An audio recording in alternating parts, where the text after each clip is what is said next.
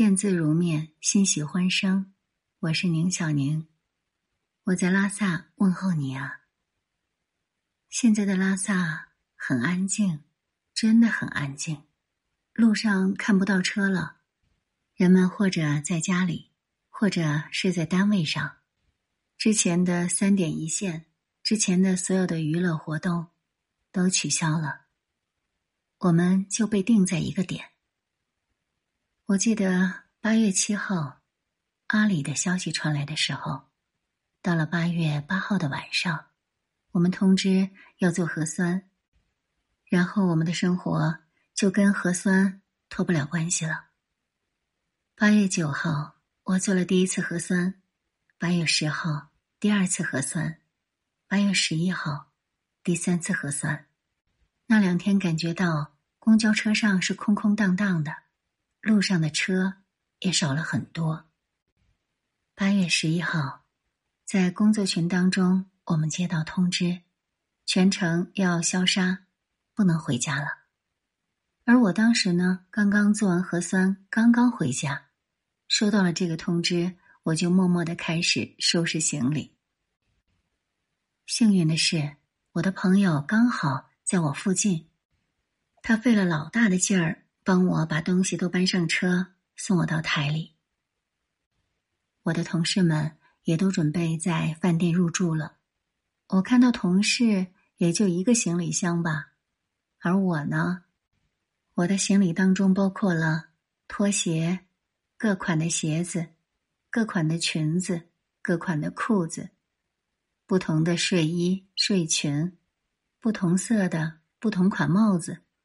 还有两个枕头套，洗发水、沐浴液，还有洗衣液，还有专门洗内衣的香皂、吹风机、烧水壶，一罐茶叶、茶杯、汤匙、筷子，还有 iPad，不同款的充电插板有两个，牛奶、酸奶各一箱，两大袋子水果。一大袋子面包，三包三胖蛋瓜子儿，三本书，一本画图本，还有还有墨水呢。当我把以上的所有的行李全都搬到饭店的行李车上，这个行李车呀，在平地上推起来都有点费劲儿了。大堂经理看见了，他不由得嘴角上扬，说：“。”住三天吗？你这住一个月都绰绰有余啊！这其实对我来说是很平常的事情，因为我就想，无论住在哪里，我都想好像在家里一样。我记得去年我在同事那边住过一阵，我竟然直接把家里的智能马桶都给换过去了。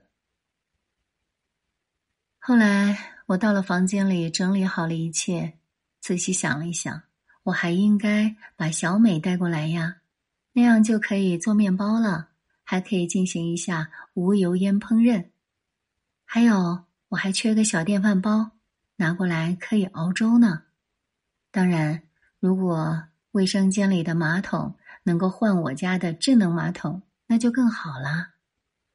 不过，通知我们全程消杀只需要三天，但愿真的只有三天吧。我当时这样想。虽然有人开玩笑，就告诉我说：“你搬来这么多东西，你是要住三十天吧？”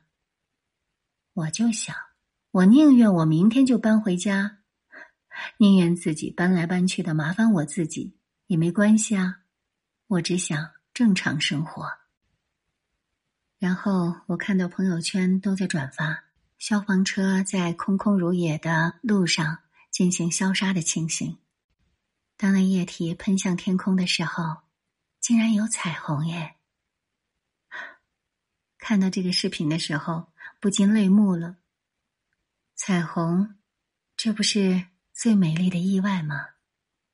我说，我想回家呀，而那彩虹仿佛就是在告诉我，就快了，就快了。然而三天很快就过去了，我们得到了通知。延长到十八号，那就再等等吧。现在也算是疫情防控的关键时期吧，我们一定要守住啊！每天上班前，我都把床上用品整理好，整整齐齐的，各样物品呢都会归置，这就是我住酒店的习惯。因为我带的东西实在是太齐了，所以呢，现在每天服务员过来打扫房间的时候呢，都只需要放上两瓶矿泉水就好了，然后什么都不用管。他们也很辛苦吧？清理房间的事情我可以做好，能够为他人减轻一些负担，何乐而不为呢？对我来讲，就是举手之劳的事情呀。不过有一件事情真的。很有趣，就是我一直觉得自己呢是一个我行我素的人，应该也是个不太合群的人。但是这段时间和同事们天天都在一块儿，每天早上去吃早餐，然后吃完早餐做核酸，做完核酸回到办公室，然后大家一起聊一聊，赶紧和记者联系，准备一下连线的内容，再。准备一下每天的节目内容。突然觉得我的这些同事们真的是好可爱呀，而且我们都在互相帮助。你去调录音，我去搜新闻，整理最新的发布会的情况。这个稿子要怎么弄？那边连线要怎么连？在这样的工作氛围当中，一下子感觉到了处在大家庭当中的温暖。最近我发现我瘦了。之前在丽江买的裙子，当时穿的好紧啊！今天一穿，发现腰部那里竟然能够塞进两个拳头，真的是瘦了。因为平时都是自己做吃的的原因吧，我不太习惯吃台里的饭菜，所以天天都在吃面包呢。然后同事就劝我，还是要吃一点，人是铁，饭是钢。有位女同事知道我吃不惯台里的食堂，她就干脆从家里拿来了电饭煲，还有一袋掺了杂粮的米，让我在房间里熬点粥吃，说这样的话至少还能够补充点营养吧。而就在昨天晚上，都已经二十三点多了，我们住着突然警报长鸣，说有突发情况，请尽快撤离。一时间啊。饭店里紧闭的各扇门都敞开了，记者们纷纷询问：“怎么了？不知道啊。”服务员呢？没看见。因为警报声凄厉又刺耳，我们都捂住了耳朵。然后我就马上回房间开始收拾，有什么是必须带走的。当我正准备出门的时候，一看身上还穿着睡裙呢，赶紧就在睡裙上面套上了上衣和裙子，心里就想。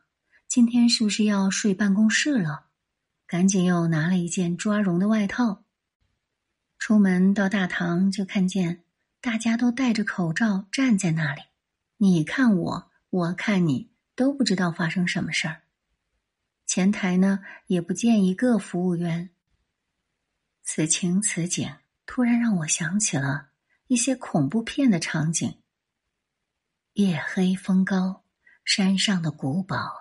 一片寂静，住客突然发现主人不见了，而大厅里唯一的蜡烛被风吹灭，黑暗吞噬了那一抹光亮的瞬间，危险正一步步逼近。是不是很吓人？突然间，有人从后面抱住了我，紧紧的抱住了我。听到一个女生悠悠的说：“我好怕。”我扭头一看，是个圆脸的妹子，她比我矮半个头，身材呢可比我要敦实多了。我想告诉她，我也害怕呀，但是我只能安慰她不要怕，不要怕。心里想的是，我是不是真的可以给人这么明显的安全感呢？大堂都没有灯光，她就这么朝我走过来，毫不犹豫的抱住了我。但是我不认识他呀。这时候我们身边还有很多人，但他唯独就抱住了我，是不是很有意思？平时不苟言笑的主任就说：“幸好没洗澡。我一时间没反应过来。嗯，他连忙解释说：“要是接到警报的时候正在洗澡，那该多狼狈呀！”我大声的笑。男同事就说起自己还清理了贵重物品呢。拖家带口的女同事告诉我们，她说她儿子当时正在喝奶，一边哭一边说：“我连奶都不能安心喝吗？是不是台风来了？”我们看工作群，工作群当中大家都在问到底发生了什么，我们都很蒙圈呢。而此时，服务员终于出现了。原来可能是有人抽烟，或者是有人在房间里点藏香，导致警报器觉得有必要配合一下。真是虚惊一场，也算是疫情期间的一个小小的调剂吧。工作群里，在非工作时间一下子热闹了起来，而在台外居家办公的同事呢，也忍不住羡慕的说：“饭店去世，让我本已惺忪的眼睛又张大了些。这份美好让我忘记了拉萨正处在特殊时期。如果我在饭店有间房，该多好！”唉，我想说什么呢？我不想在饭店有间房，我只想在拉萨有个家，我好回去啊。今天节目结束的时候，我就把这首歌唱给你听吧。没有你的电话，没有一封信，我每天晚上在这里，哪里也不想去。可是我好爱你，回家，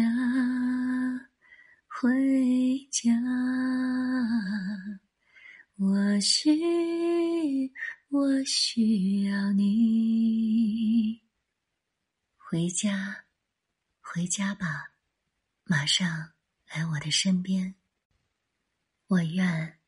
这疫情阴霾如云开雾散，高原的人们乐业安居。我愿这蓝天白云大美西藏，八方宾客共聚。我愿早日回到家中，乐享生活，坐看云落云起。我在拉萨，诚心所愿。